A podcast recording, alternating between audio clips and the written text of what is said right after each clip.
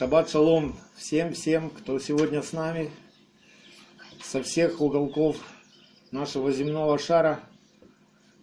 Шаббат шалом, Израиль. Шаббат шалом, Божий народ. Мы сегодня продолжаем путь, и мы сегодня подошли вплотную уже.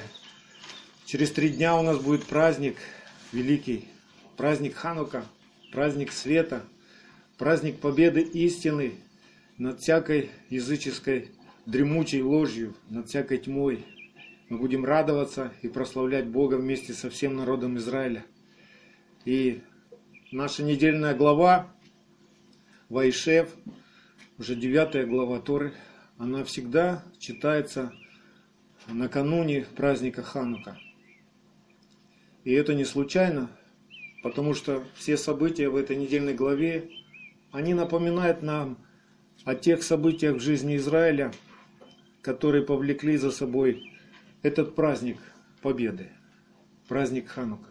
Мы сегодня увидим, как Бог нам открывает это все в нашей недельной главе. Согласитесь, что если бы не победа верных Богу Маковеев в то время, то у нас сегодня с вами не было бы ни Торы, ни Писаний, Да-да. ни Машеха, ни спасения, и никакой надежды и ни будущности. Маленький отряд верных Богу людей совершил победу, через которую сегодня мы переживаем благословение. Все это делает Бог. Поэтому этот праздник – это грандиозный праздник победы. И нам нужно праздновать. В этом мире есть тоже День Победы. Но они не понимают, какая истинная победа совершилась. В самое темное время, когда, казалось бы, уже никакой надежды нет, и многие отступили от Бога, но небольшой отряд верных Богу людей сохранил Тору. И благодаря этому из рода в род она передавалась и дошла до нас. Закон жизни. Бог открыл нам глаза сердца через свет, который приходит к нам в Его Слове, в исполняемом Слове, в Ишуа. И путь нашего спасения, он проложен через, через все Писания.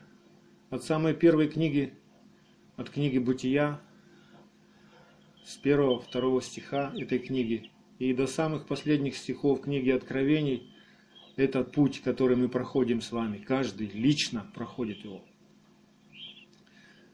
И все начинается с тьмы над бездною, да? Помните, как Бытие 1.2? Земля была безвидна, пуста, тьма над бездною, но Дух Божий носился над водой, тоху вавоху.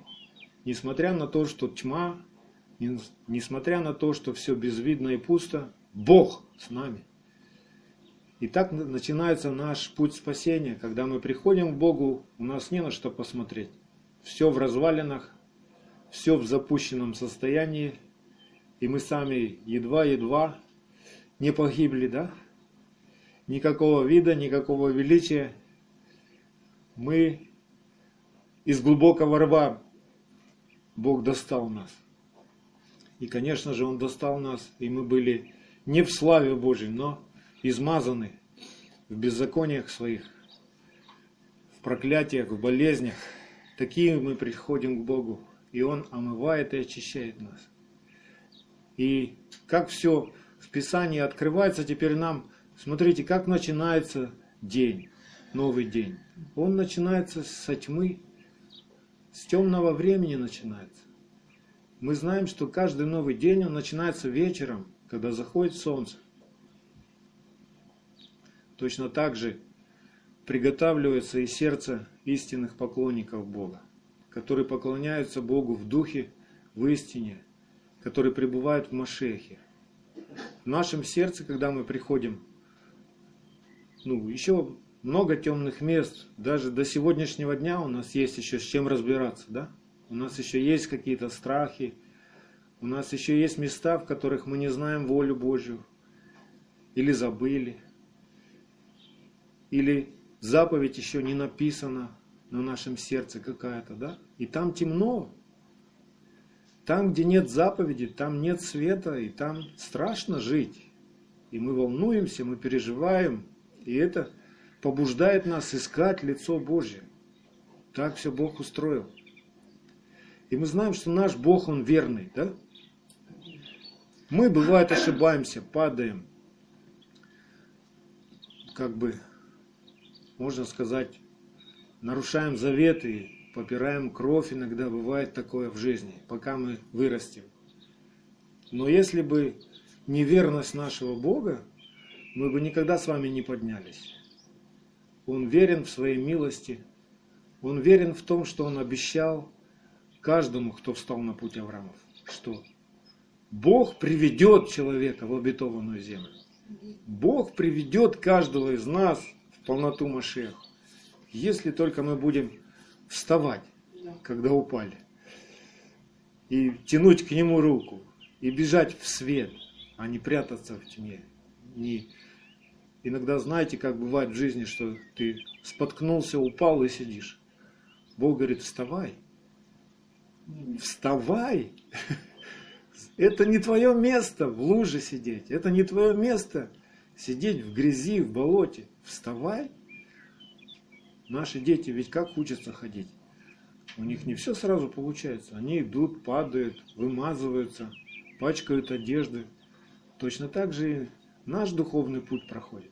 Пока ты научишься ступать твердо, поступать твердо, ты будешь падать. Слово Божье говорит, семь раз упадет праведник. Праведник семь раз упадет. И семь раз восстановит его Господь. Всякий раз. И верный Бог, Он Отец наш, конечно же, хочет передать нам вот это качество, верность, непоколебимость. Он хочет вложить это в наши сердца, Он хочет это воспитать в каждом своем ребенке это. Чтобы каждый, кто составляет его народ, был верен. Несмотря ни на что. Как вы думаете, проверяется и воспитывается верность в нашей жизни? Когда все хорошо, все гладко? Как раз нет. Верность как раз вкладывается в нас и выковывается в нашем сердце как раз в самые тесные времена, в огненных искушениях и испытаниях, в несправедливых страданиях в нас выковывается верность Богу. И верность – это одно из качеств, одна из граней любви, совершенной любви в Ишуа Машехе. Поэтому однажды Петр пишет в своем первом письме к церкви 1 Петра, 1 глава, 6-7 стих. «О сем радуйтесь, поскорбев теперь немного, если нужно, от различных искушений, чтобы испытанная вера ваша оказалась драгоценнее гибнущего, хотя и огнем испытываемое золото, к похвале и чести и славе в явление Иешуа Машехи. Мы сегодня в этой недельной главе видим, как несправедливо был брошен в темницу, сначала в колодец, а потом в темницу Иосиф, да? И даже там Господь был с ним. Тоху вавоху. Не удивляйся, что в твоей жизни, на твоем жизненном пути могут случиться такие обстоятельства тесные, что кажется, что все. Вокруг одна тьма, никакого просвета. Нету вокруг тебя никаких людей, которых бы сияли в Машехе, которые бы протянули тебе руку помощи. Но вспомни, что Господь с тобою, как Он был с Иосифом в темнице. Бытие 39, с 19 по 21 стих. Когда господин его услышал слова жены своей, которые она сказала ему, говоря, «Так поступил со мной раб твой», то воспылал гневом и взял Иосифа, господин его, и отдал его в темницу, где заключены узники царя. И был он там в темнице, и Господь был с Иосифом, и простер к нему милость, и даровал ему благоволение в очах начальника темницы. Бог знает, как вывести каждого из нас из этих тесных обстоятельств, из этого давления. Просто вспомни всегда, что в этом давлении ты становишься сильнее. В этом давлении ты становишься алмазом. Знаете, как алмаз получается? Это уголь под давлением. Черный уголь под давлением превращается в алмаз.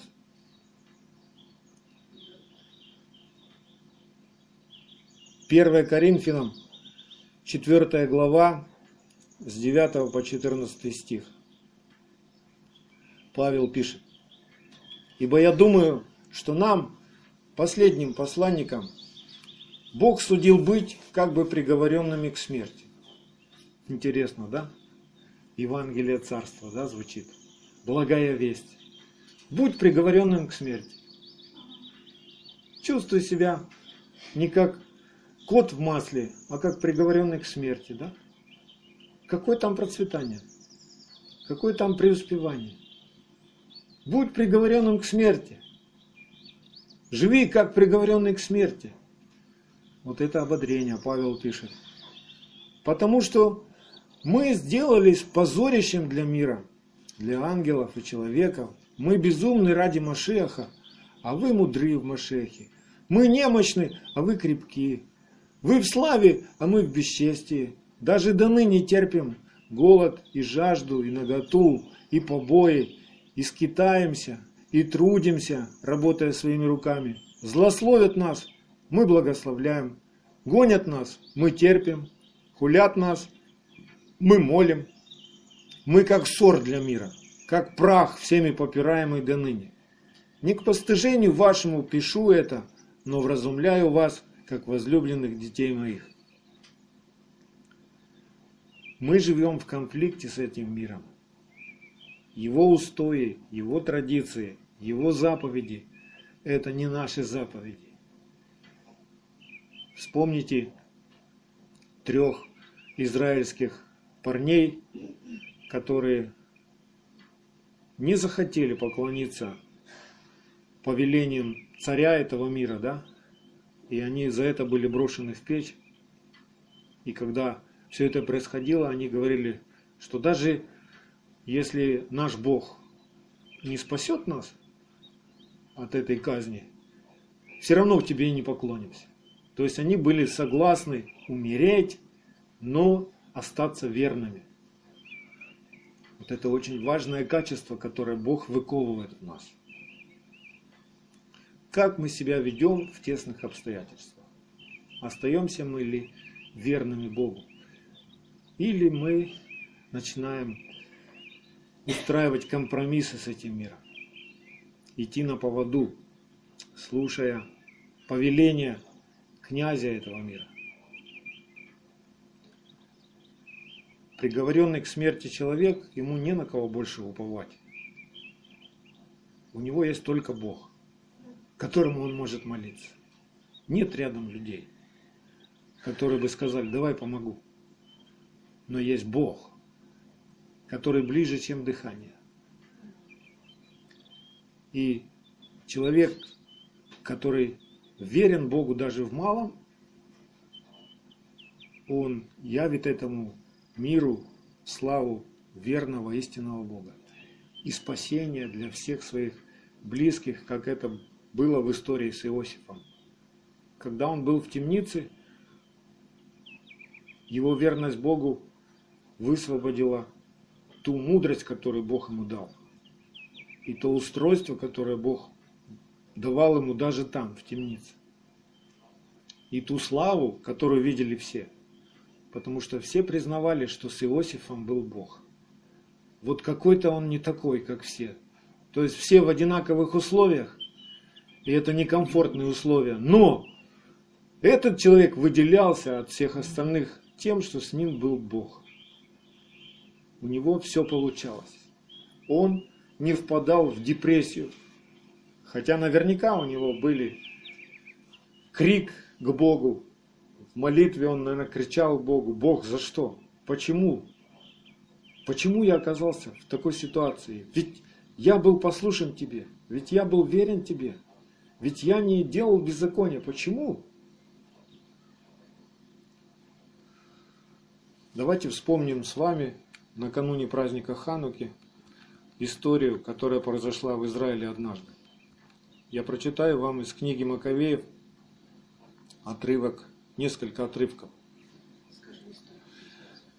Первая книга Маковеев, первая глава, с 41 по 63 стих. Однажды царь Антиох, он же Епифан, в переводе с греческого Епифан это воплощение Бога, написал всему царству своему, чтобы все были одним народом и чтобы каждый оставил свой закон. Ну, хорошая вроде идея, да? Пролетарии всех стран, соединяйтесь, да? Давайте все будем едины. Давайте будет один народ и один царь. Идея взята из Писаний, да? Только Бог отсутствует. И согласились все народы по слову царя. И многие из Израиля приняли идолослужение его и принесли жертвы идолам и осквернили субботу. То есть придавили чуть-чуть, и люди пошли на поводу. Царь послал через вестников грамоты в Иерусалим и в города иудейские, чтобы они следовали узаконениям чужим для, чу, чужим для этой земли.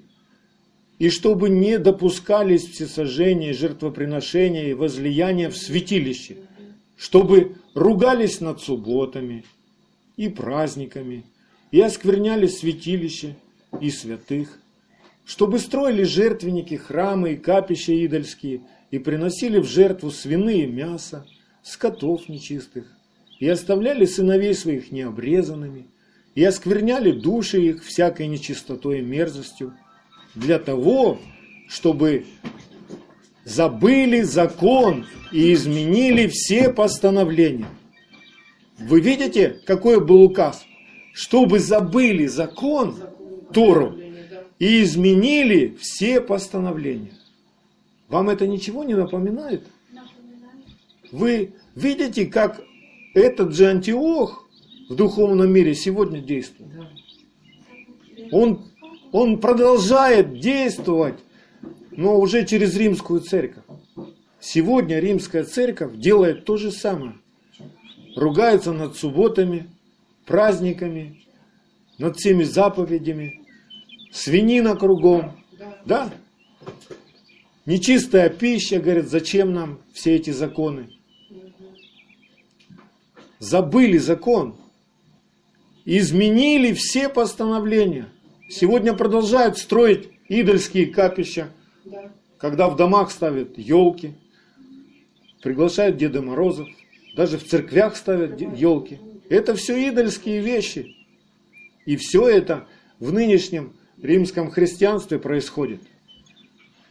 Это все продолжается, нет ничего нового, вы видите? А если кто не сделает по слову царя, да будет предан смерти.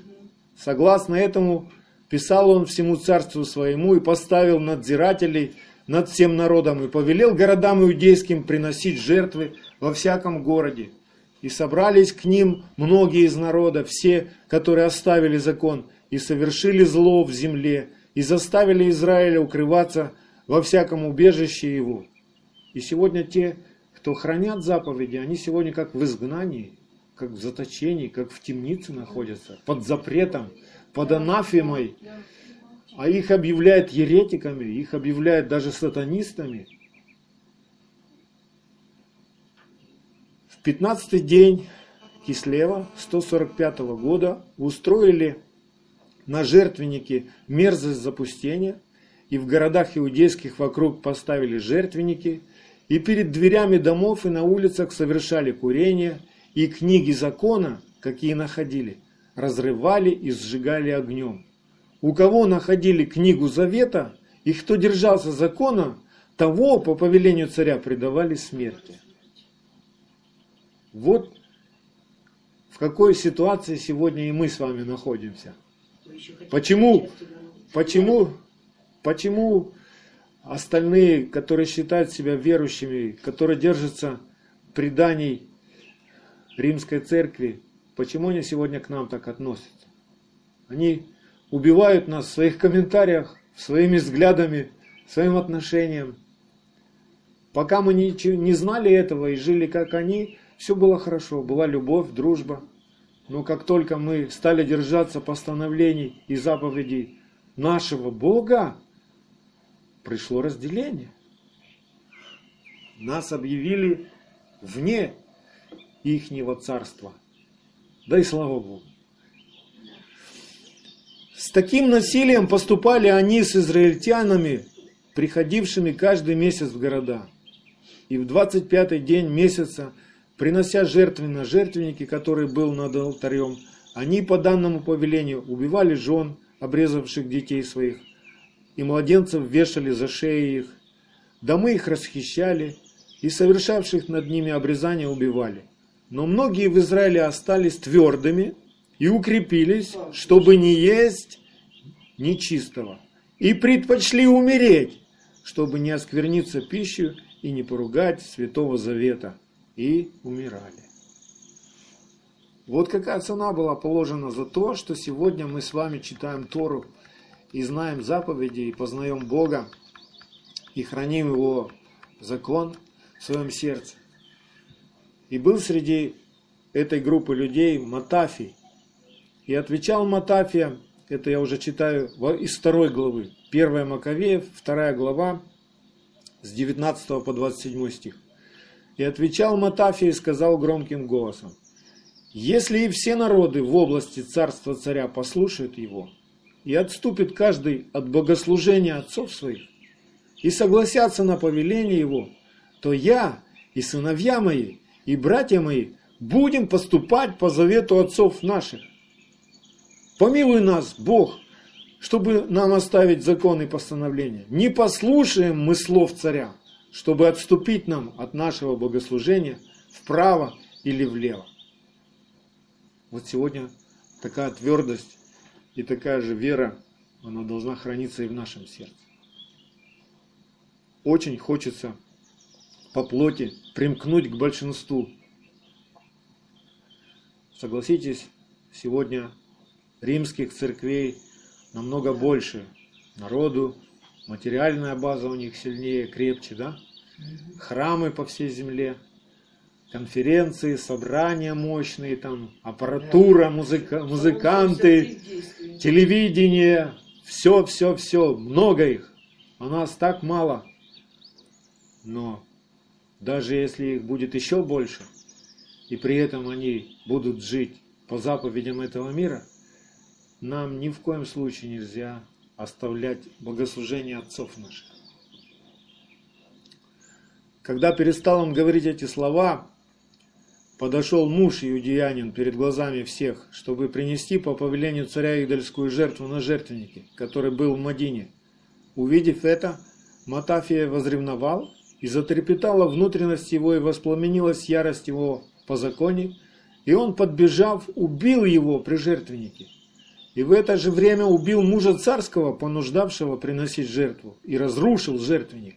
И возревновал он по закону, как это сделал Финиес с Замврием, сыном Солома. Помните эту историю, да? да? Когда Финиес пронзил копьем блудников. И поражение остановилось в Израиле. И воскликнул Матафия в городе громким голосом. И сегодня этот крик слышит каждый трепещущий перед Словом Божьим. Кто боится Господа, кто хранит страх Господень и заповеди Его. Этот крик слышен в нашем сердце. Всякий, кто ревнует по закону и стоит в завете, да идет вслед за мной. То есть поступай так же. Никаких компромиссов. Дальше в этой же главе. И погнались за ними многие, и настигнув их, ополчились и выстроились к сражению против них в день субботний. Вы знаете, что обычно в субботу вот происходят конфликтные все такие ситуации, да? Это первое, за что начинается битва. когда ты встречаешь друга своего верующего и да. объясняешь ему, что есть заповедь, четвертая заповедь, которую никто никогда не отменял, начинается битва в день субботний. Это проблема для римского христианства сегодня. И сказали им, теперь еще можно, выходите и сделайте по слову царя, и останетесь живы. То есть у вас последний шанс есть. Ничего, что вы в субботу собрались, раска раскайтесь. Раскайтесь, приходите завтра в воскресенье к нам на служение. И останетесь живы. Но они отвечали, не выйдем. И не сделаем по слову царя, не оскверним дня субботнего. Тогда поспешили начать сражение против них, но они не отвечали им, ни даже камни не бросили на них, не заградили тайных убежищ своих и сказали, мы все умрем в невинности нашей, небо и земля свидетели за нас, что вы несправедливо губите нас. Нападали на них по субботам, и умерло их, и жен их, и детей их, со скотом их, даже со скотом, до тысячи душ. Когда узнал о том Матафия, и друзья его горько плакали о них и говорили друг другу, если все мы будем поступать так, как поступали наши эти братья, и не будем сражаться с язычниками за жизнь нашу и постановления наши, то они скоро истребят нас с земли. То есть нам нельзя молчать, просто молча жить. Ну, живем мы себе молча, и все. Вы знаете, что однажды из-за того, что Израиль молчал, Гитлер пришел к власти.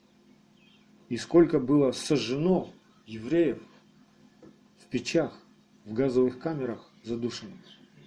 Это только потому, что они молчали и не говорили то, что они должны были говорить всем народам вокруг. Жили сами для себя. Нападали на них по субботам, и умерло их, и жен их, и детей. Это я уже читал, да. И решили они в тот день и сказали, кто бы не пошел на войну против нас в день субботний, будем сражаться против него, чтобы нам не умереть всем, как умерли братья наши в тайных убежищах. Тогда собрались к ним множество иудеев, крепкие силы из Израиля, все верные закону. И все бежавшие от бедствия присоединились к ним и сделались подкреплением для них. Так составили они войско и поражали в гневе своем нечестивых и в ярости своей мужей беззаконных, остальные же бежали для спасения к язычникам. И обходил вокруг Матафия и друзья его, и разрушали жертвенники, и безбоязненно обрезывали необрезанных детей, сколько находили в пределах израильских, и преследовали сынов гордыни, и дело успешно шло в руках их. Так защищали они закон от руки язычников и от руки царей, и не дали восторжествовать грешнику. Да не восторжествует беззаконник над праведником. Приблизились дни смерти Матафия, и он сказал сыновьям своим, «Ныне усилилась гордость и испытание, ныне время переворота и гнев ярости. Итак, дети, возревнуйте о законе, и отдайте жизнь вашу за завет отцов наших. Вспомните о делах отцов наших, которые они совершали во время своей.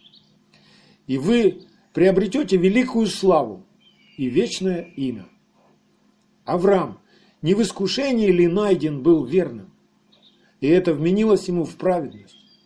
Иосиф в стесненном положении своем сохранил заповедь и сделался господином Египта. Финиес, отец наш, за то, что возревновал ревностью, получил завет вечного священства. Ишуа Навин за исполнение слова сделался судьей над Израилем. Халев за свидетельство перед собранием получил в наследие землю. Давид за свое милосердие наследовал престол царства навеки. Илия за великую ревность по закону взят даже на небо. Анания, Азария, Масаил верою спаслись от пламени. Даниил за свою невинность избавлен от челюсти львов. Итак, припоминайте от рода до рода, что все, надеющиеся на него, не изнемогут. Не убойтесь слов мужа грешного, ибо слава слава его обратится в навоз и в червей. Сегодня он превозносится, а завтра не найдут его, ибо он обратится в прах свой, и замысел его погиб. Но вы, дети мои, крепитесь и мужественно стойте в законе, ибо через него вы прославитесь. У Бога нет другого сценария, как бы он мог прославиться. Он прославляется только через свое исполняемое слово. То, что сегодня очень много человеческой славы, которую называют, что вот слава Божья, проходят собрания по воскресным дням, в день солнца, да? Празднуется Рождество, другие языческие праздники. В этом во всем нет славы Божьей. И это все однажды обратится в прах. И это человек не сможет принести в Царство Божье и сказать, вот, смотри, сколько сил я положил, сколько денег я потратил, чтобы все это было. Смотри, какие я храмы построил, молитвенные дома. Смотри, как мы ловко насобирали денег и купили аппаратуру, и какие у нас музыканты, и сколько у нас огоньков на сцене мигает, и какие у нас микрофоны, и пиджаки, и галстуки. Бог смотрит только на то, сколько Слова Божьего в твоем сердце живо и исполняется.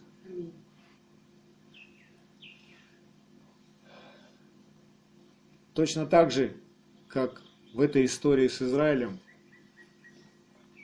восстал Антиох, точно так же было и у Иосифа в отношениях с его братьями. Братья ненавидели его. Они видели, что он отличается от них.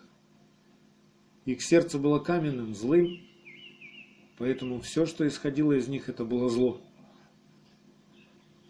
И мы читаем в этой истории, что братья его, самые близкие его, да, родные его, кровные его, стали умышлять против него, чтобы убить его.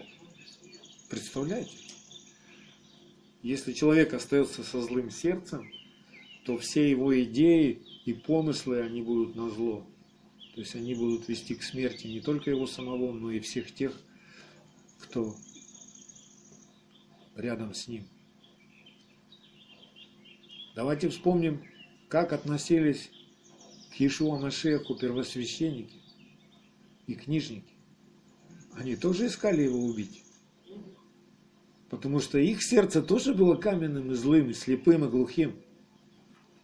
И они не разглядели в этом человеке, в Иешуа, они не разглядели Машеха. Они не разглядели исполняемое Слово Божие. Они посчитали его за соперника, они посчитали его за врага, за опасного врага потому что его служение, его жизнь, она кардинально отличалась от их жизни. И народ стал прилепляться к нему и ходить за ним. И они материально страдали из-за этого. Потому что у них был построен бизнес такой. Им надо было побольше народу, чтобы народ приносил деньги, и тогда они будут жить припевающим, не работая. Луки 19.47 первосвященники и книжники и старейшины народа искали погубить его, Машеха. То же самое происходит и сегодня, что те люди, которые еще послушны отцу лжи, которые послушны ложному учению, они точно так же восстают и противятся Слову Божьему, и гонят, и поносят верных Богу. Все верные Богу, они как кость в горле для них. Об этом даже написано в книге Откровений, то есть это духовный закон такой. В книге Откровений написано в 12 главе, 17 стих.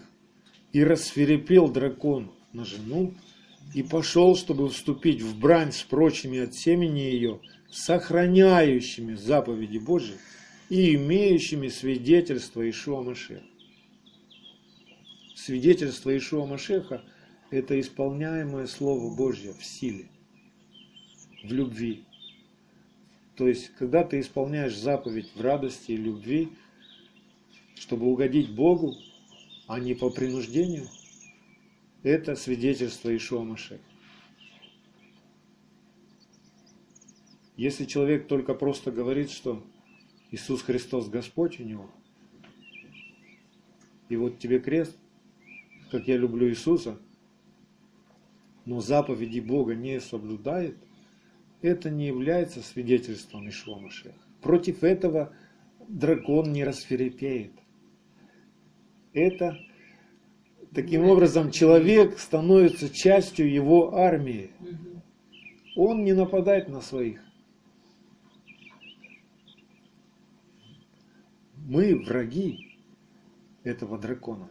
Поэтому иногда нам достается, иногда нам тесно приходится. Но Бог крепость наша и сила. И Петр, он учит, 1 Петра, 2 глава, с 19 по 24 стих, что это угодно Богу, если кто, помышляя о Боге, переносит скорби, страдая несправедливо, как Иосиф. Мы послушны Богу, мы стараемся хранить Его и исполнять Его заповеди, но часто страдаем от своих близких, от своих родных, от братьев, потому что они хотят нас погубить, унизить. Ибо что за похвала, если вы терпите, когда вас бьют за проступки? То есть тут все ясно. Но если делая добро, страдаете, терпите, это угодно Богу. Ибо вы к тому призваны, потому что и Машех пострадал за нас, оставив нам пример, чтобы мы шли по следам его. Он не сделал никакого греха, и не было лести в устах его. Будучи злословим, он не злословил взаимно. Страдая, не угрожал, но предавал то судьи праведному. Он грехи наши сам вознес телом своим на древо, чтобы мы, избавившись от грехов, жили для правды. Ранами его вы исцелились. Вот когда происходит истинное глубокое исцеление души человека. Не просто внешнее какое-то временное исцеление в теле, а глубокое исцеление сущности человека. Когда человек избавляется от беззакония и начинает жить для правды. А правда – это как раз закон заповедей Бога. Это вечная правда. Вот только тогда происходит исцеление. То исцеление, которое Бог хочет сделать, исцелить каждого из нас от наших беззаконий.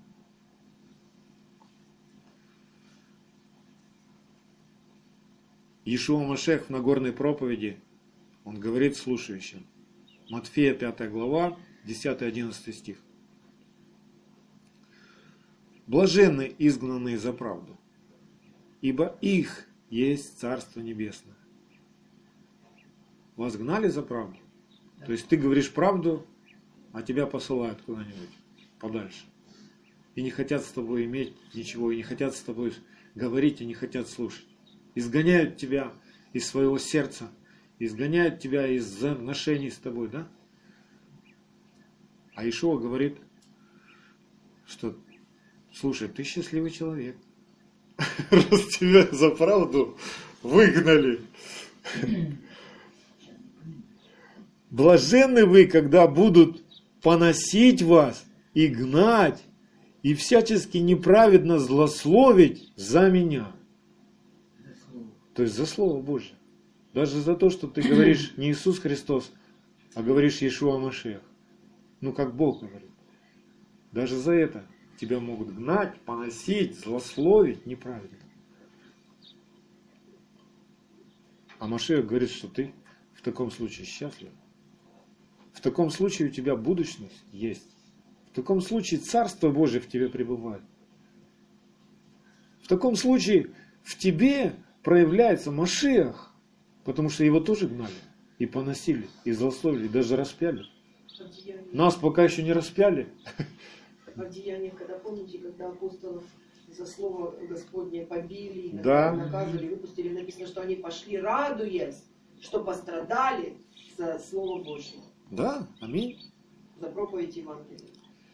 И однажды пророк Даниил, Бог показал ему видение, он видел вот все, что происходит в духовном мире, все, что тогда происходило с Израилем перед Ханукой, да, и все, что до сих пор происходит сейчас.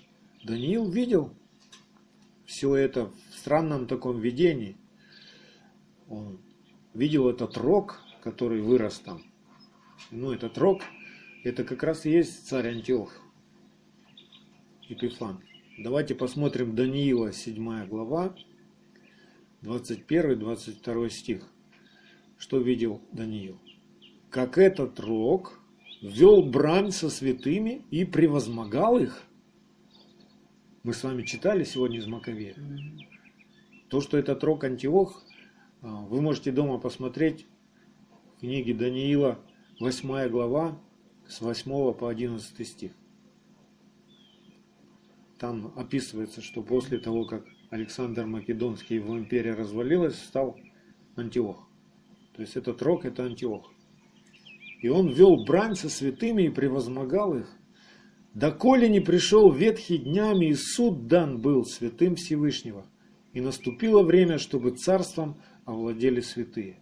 То есть, друзья, это будет продолжаться до самого пришествия Ишуа Машеха на землю.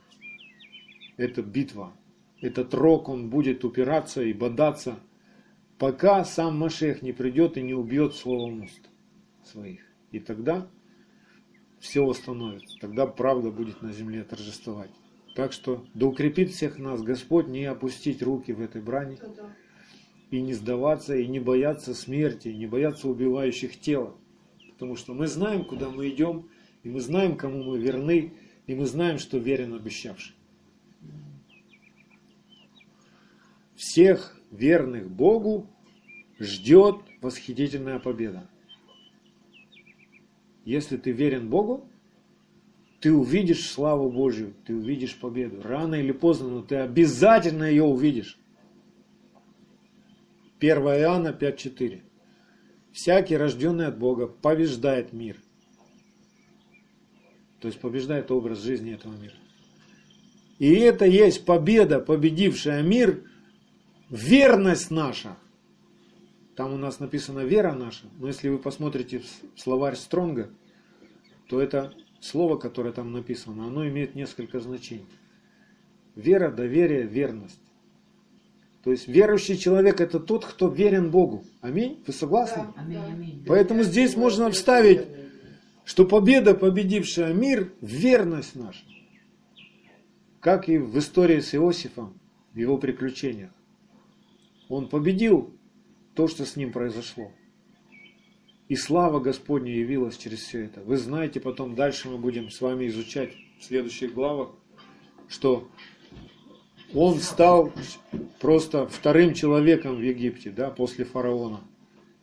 И благодаря той мудрости, которую дал ему Бог, он спас от голода не только Египет, и не только многие народы, которые приходили кормиться, но прежде всего он спас Израиля. То есть тогда 75 душ, они пришли в Египет прокормиться. И мы дальше будем подробно об этом размышлять в следующих недельных главах. Галатам, Павел пишет, Галатам 3.9. Итак, верующие, мы уже с вами говорили, то есть это верные Богу, благословляются с верным Авраамом. Сегодня все хотят иметь благословение Авраамова. Сегодня все хотят быть в завете с Богом и получить обещанное, что Бог обещал Аврааму. То есть эту обетованную землю со всеми богатствами народов. И чтобы все народы просто они пришли и прилепились твоему народу. Все хотят это. Нынешнее, нынешнее христианство об этом мечтает, чтобы все, ну, чтобы стало больше людей в церкви, да, чтобы все объединились. Все об этом понимают, все религии об этом мечтают. Но благословятся только те, кто верен Богу и Его заповедям. У нас есть шанс с вами сегодня, если мы останемся верными до конца, даже до самой смерти крестной, то мы станем обладателями всех этих обетований. Все исполнится, что Бог обещал. Если мы останемся верными. Я сегодня хочу еще поделиться цитатой Артура Каца. Вы знаете этого автора, этого мужа Божьего. В одной из своих книг он пишет. Если вы можете восхвалять Бога посреди неприятностей и страданий, то вы имеете самое мощное освобождение от мироправителей тьмы. Они не могут ни остановить вас, ни вынести вашей хвалы, и потому убегают, потому что хвала – это непреодолимое подтверждение реальности невидимого Бога. Это противоречит их мудрости, которая гласит, что во время страданий вы должны быть в слезах и в печали, жалея себя и обвиняя Бога и людей. Но когда вы начинаете восхвалять Бога посреди страданий, вы сокрушаете силы тьмы, вы забираете их последнее оружие, и у них ничего не остается, чтобы они могли угрожать или запугивать вас. Вы прорываетесь сквозь их заслоны, становясь на небесное основание, и они абсолютно беспомощны как-то повлиять на вас через неприятности, и потому вынуждены бежать. Аллилуйя. Вот так проявляется свет в нашей жизни. Как бы тебе тяжело не было, в каких бы ты тесных обстоятельствах не был, воздай славу Богу. И враги твои просто сойдут с ума. И Бог явит свою славу. Оставайся верным Богу, и Бог прославится. Обязательно прославится, как Он прославился в жизни Иосифа. Да, прошло много времени, пока сердце Иосифа достаточно укрепилось и стало твердо в истине. Были Иосифа слабые моменты, когда он уповал на виночерпие, на хлебодара, чтобы, чтобы они там замолвили словечко. Он еще как-то надеялся, что кто-то ему где-то ну, все-таки поможет, найдется добрый человек. Но только Бог добр, а всякий человек лжив. Сегодня, друзья, каждый кто остается верным Богу, как Иосиф, он тоже в своем роде, в своей жизни, он тоже как послан вперед, как Иосиф был послан в Египет. Он тоже оказался в тесных обстоятельствах, и у него тоже есть родственники, которые как бы насмехались над ним, и может даже помогли устроить все это. Но если ты верен Богу, то Бог сделает так, что все вот эти твои родные, близкие, которые смеялись над тобой и не понимали, что с тобой происходит, все они преклонятся перед Богом. Аминь. Мы сегодня как засланные казачки. Мы сегодня как, ну не знаю, можно сказать так, шпионы или что. Разведчики. Да, разведчики, которые совершают мощную диверсию. Мы закладываем такие бомбы, которые взорвут всю религию, взорвут все язычество. Когда мы говорим с вами истину, мы закладываем мину в сердца людей, которая однажды взорвется и разрушит все оковы, все темницы. 1 Коринфянам 4 глава, 1-2 стих. Мы знаем, что через нас Бог распространяет свое царство на земле, да, и что восстанавливается скиния, то есть она строится. И к 25-му Кислева по Писанию все было готово для созидания скинии, то есть сделаны все элементы скинии уже были готовы. И только первого Ниссана ее поставили. А так она вся уже была готова 25-го, то есть в первый день Ханы. Поэтому это еще праздник, можно сказать, скинии. И наше собрание скиния называется. То есть тьма закончилась 25-го кислева. Вся тьма, все страдания закончились. И Павел пишет в 1 Коринфянам 4 главе, 1-2 стих. Итак, каждый должен разуметь нас, как служителей Машеха и домостроителей тайн Божьих. От домостроителей же требуется, чтобы каждый оказался верным. Если мы сохраним верность Богу, то Бог через это прославится. Тот путь, который проходит Иосиф, мы понимаем, что мы читаем не просто историю интересную, приключения какого-то человека. Мы понимаем, что это лично касается каждого из нас. В каждом из нас должен быть Иосиф. Иосиф – это прообраз Машеха, непоколебимого Слова Божьего. Да? Слово Божье, оно не меняется. Оно что вчера, что сегодня и что во веке, оно то же самое. Ничего в Слове Божьем не меняется и не отменяется, как научили сегодня многих людей. Что Бог передумал и отменил свой закон. Послал своего сына, и сын пришел и сказал, ну все, ребята, я последний был человек, который исполнил закон, теперь все отменяется. Сегодня так обмануты столько людей, но это совершенная ложь. Слово Божье не меняется, оно навеки утверждено. И поэтому путь Иосифа, вся история, которая произошла с ним, это и наш путь, путь лично каждого из нас. Твоя жизнь, твои приключения, и в них ты должен остаться верным. Останешься верным, увидишь славу Божью. То есть это очень актуально для каждого ученика Машеха.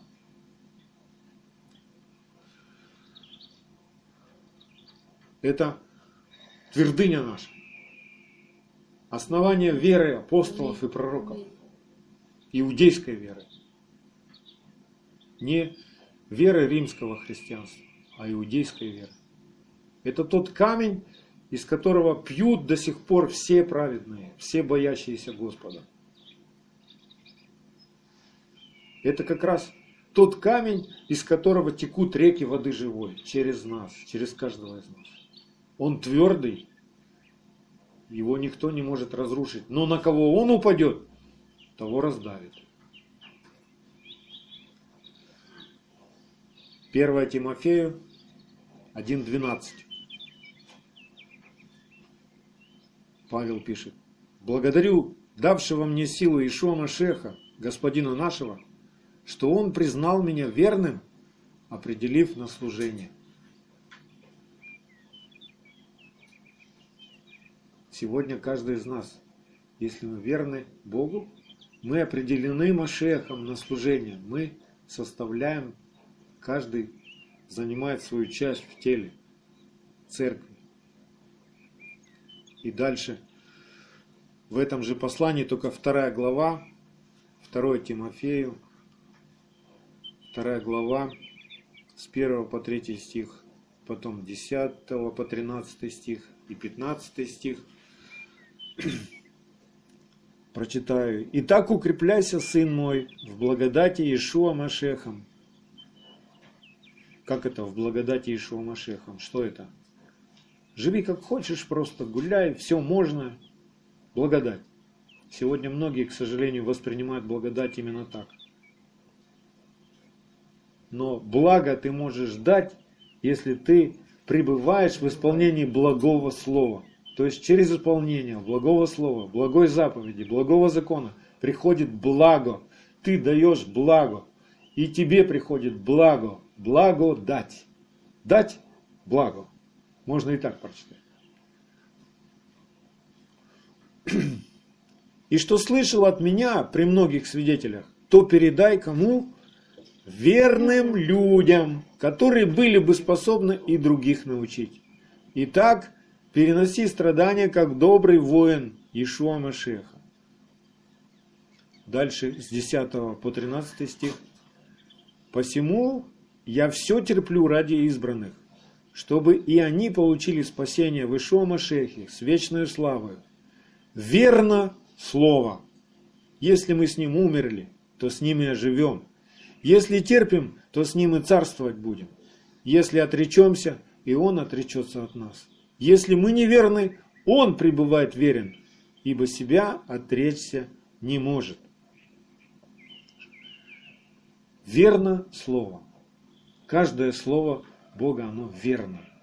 Оно не изменяется. Оно не отменяется. Оно не идет ни влево, ни вправо, на сторону куда-то.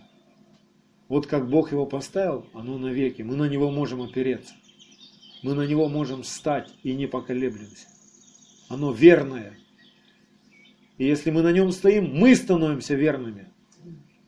Если ты держишься за верное слово, ты становишься верным. А если ты становишься верным, ты можешь любить. Потому что верность это одна из граней любви. Если ты не научишься верности, ты никогда не научишься любить.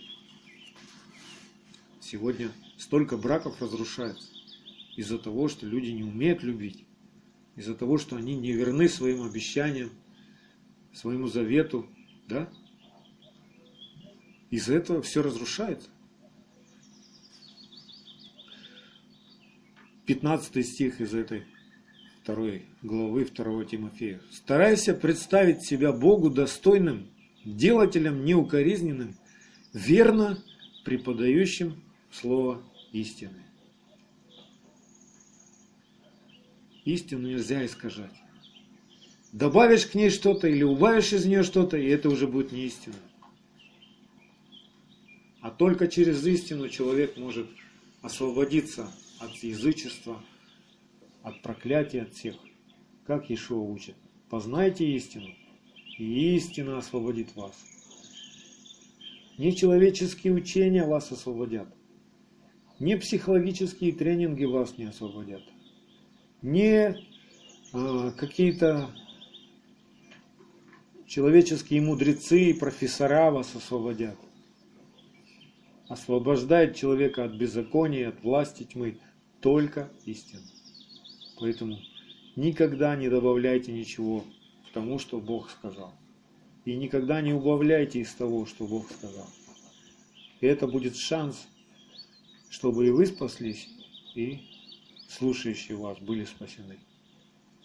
Поэтому перед этим грандиозным праздником Божьего народа Израиля